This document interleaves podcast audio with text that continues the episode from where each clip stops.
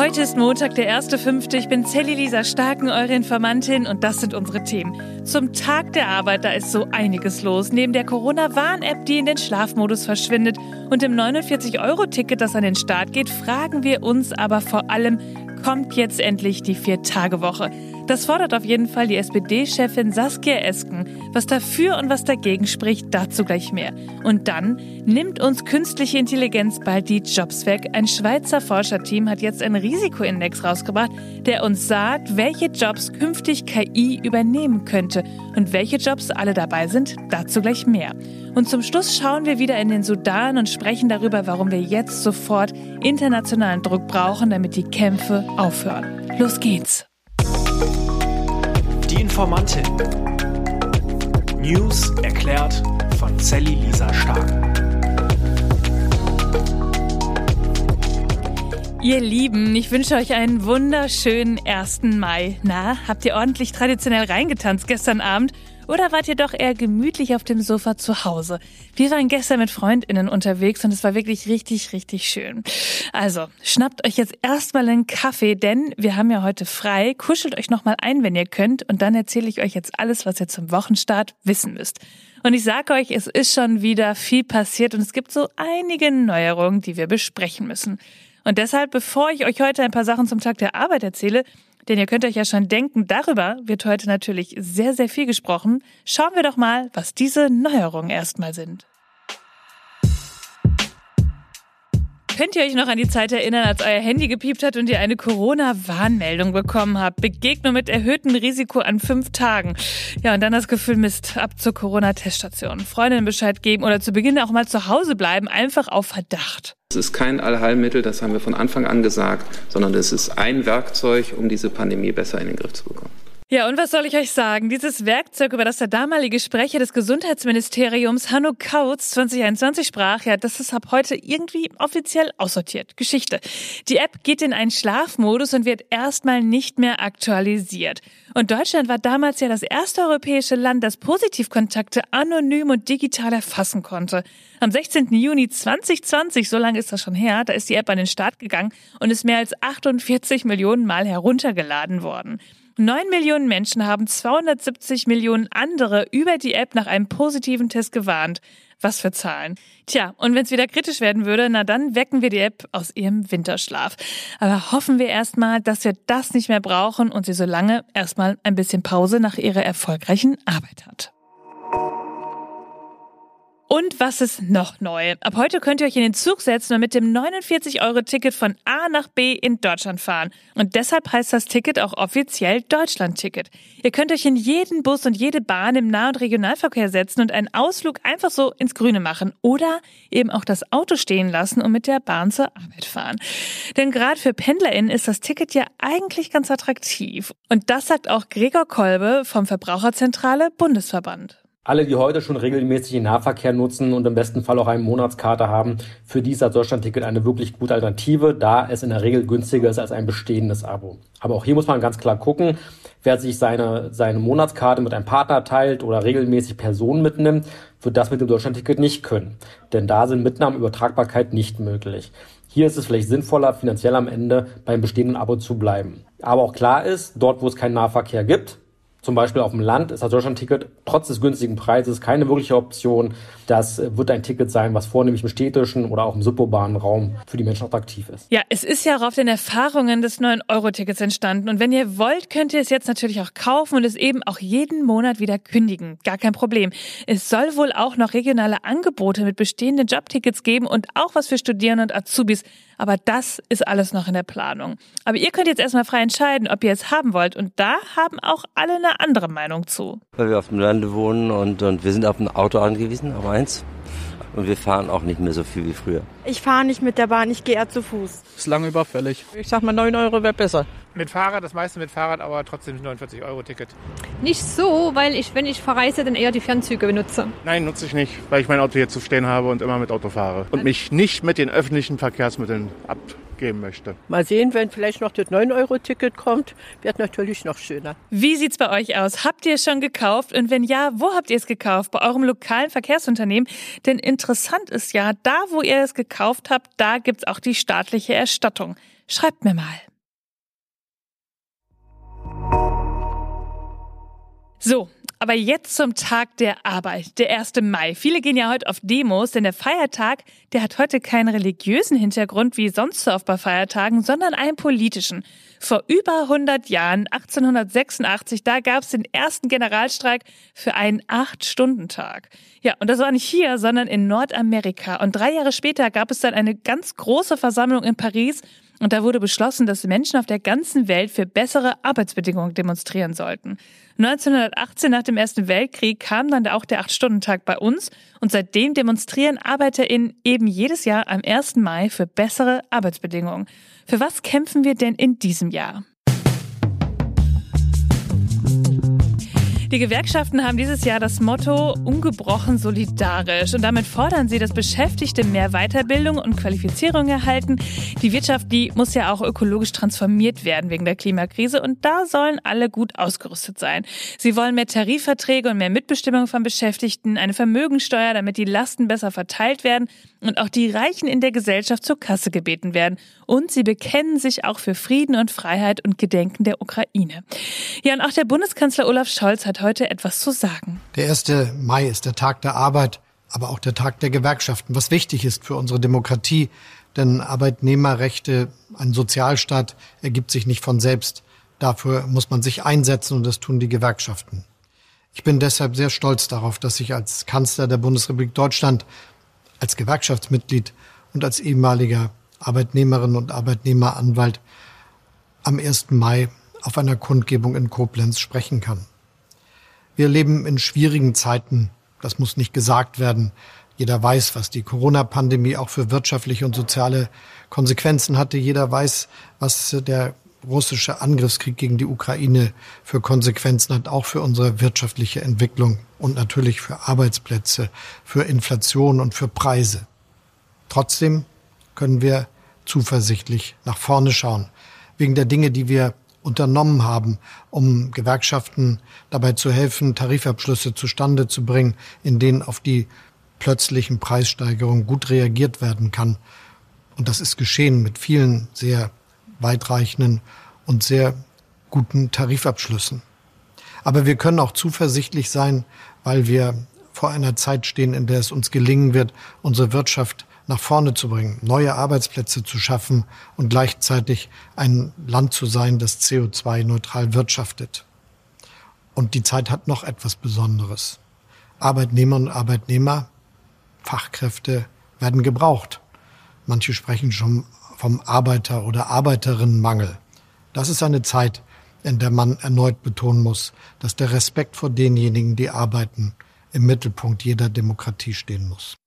Ich finde ja, dieser Tag eignet sich doch perfekt, dass wir mal in ein paar aktuelle Themen in der Arbeitswelt schauen. Leute, die Vier-Tage-Woche, die ist jetzt wieder Thema. Erinnert ihr euch noch an den Vorsitzenden des Arbeitgeberverbandes, Steffen Kampeter? Der sagte doch letztens erst, wir arbeiten zu wenig und wir bräuchten auch, Zitat, wieder mehr Bock auf Arbeit. Ich liebe dieses Zitat immer noch so sehr. Nicht. Ja, und mit einer 39-Stunden-Woche, also Vollzeit, hätte man ja auch noch eine gute Work-Life-Balance, sagt er. Das kam aus einem Interview Ende Februar mit dem Blog Table Media und da ging es dem Vorsitzenden des Arbeitgeberverbands vor allem darum, dass Deutschland dringend umdenken müsse, um in der Welt wirtschaftlich und politisch zu bestehen. Und seine Forderung war damals, Leistung muss auch in der Schule wieder etwas wert sein. Er meint, wir bräuchten eine Debatte darüber, warum es sich also wieder lohnen würde, mehr zu arbeiten. Die SPD-Chefin Saskia Esken sieht das wohl etwas anders. Sie hat die ganze Debatte gerade nämlich wieder angestoßen und sagte dem Redaktionsnetzwerk Deutschland, Zitat, ich kann mir gut vorstellen, dass wir mit einer Viertagewoche gute Ergebnisse erzielen. Gerade Eltern bräuchten andere, flexiblere und geringere Arbeitszeiten, um ihre familiären Pflichten und Bedürfnisse besser organisieren zu können.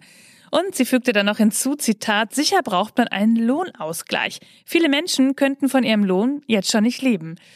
Oh ja, der stellvertretende Vorsitzende der Unionsfraktion, also CDU-CSU im Bundestag, Hermann Gröhe, warnte vor einer Viertagewoche. Das wird der deutschen Wirtschaft schaden. Zum Tagesspiegel sagte er, Zitat, in Zeiten von Fachkräftemangel die Arbeitszeit zu verkürzen und die Arbeit zu verteuern, würde der Wettbewerbsfähigkeit einen Bärendienst erweisen. Also es würde seiner Meinung nach eher nach hinten losgehen. Und der arbeitsmarktpolitische Sprecher der FDP-Bundestagsfraktion Pascal Kober sagt auch, ey Leute, wir haben einen Fachkräftemangel. Da ist der Vorschlag doch wenig verständlich. Die Vermutung, es würde generell bei geltender Viertagewoche produktiver gearbeitet, sei nicht richtig, weil viele Tätigkeiten gerade im Care-Bereich, Polizei oder der medizinischen Versorgung eine Präsenz des Arbeitnehmers erforderten. Okay, ich habe euch die Argumente für eine Viertagewoche nochmal zusammengesucht, falls ihr heute oder demnächst dazu in eine heiße Diskussion geraten solltet. CDU und FDP, die werfen hier im Grunde ja die These auf, dass nur mehr Arbeit effizienter für die Wirtschaft wäre.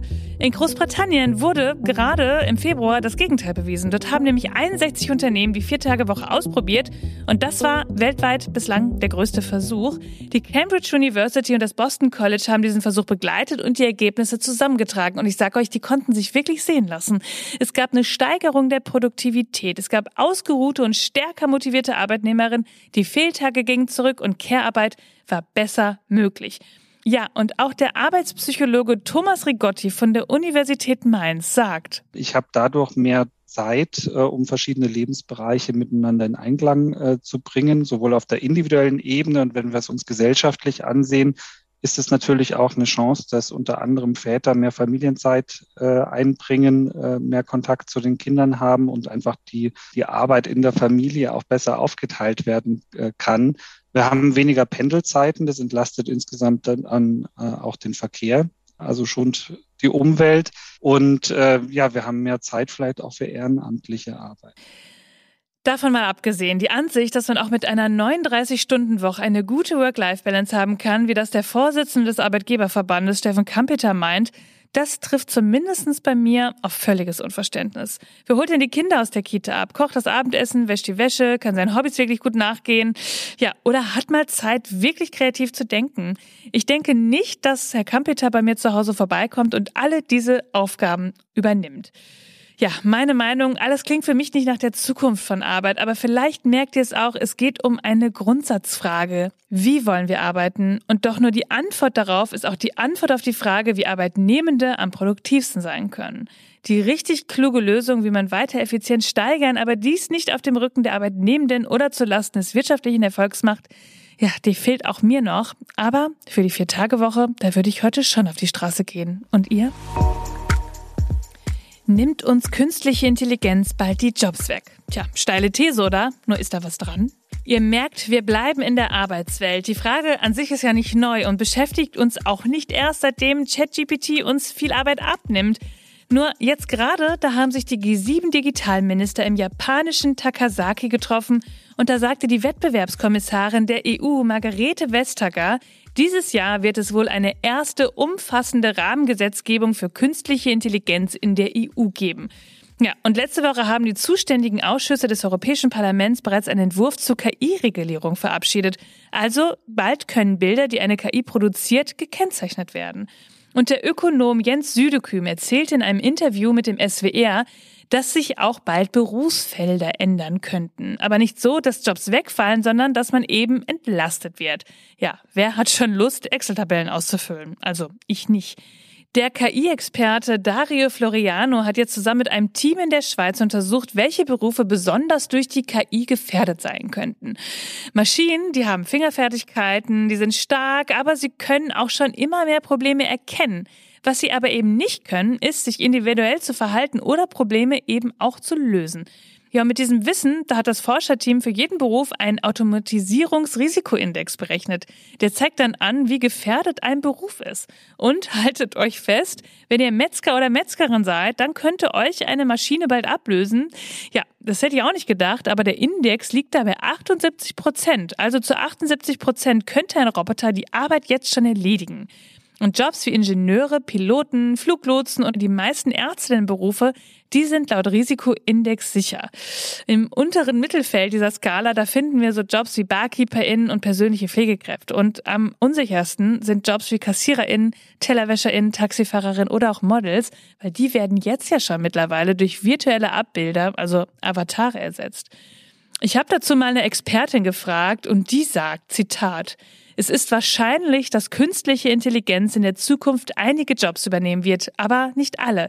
Bestimmte Aufgaben und Tätigkeiten können automatisiert werden, aber es wird immer Jobs geben, die menschliche Fähigkeiten und Fertigkeiten erfordern, wie Kreativität, Empathie und zwischenmenschliche Interaktion.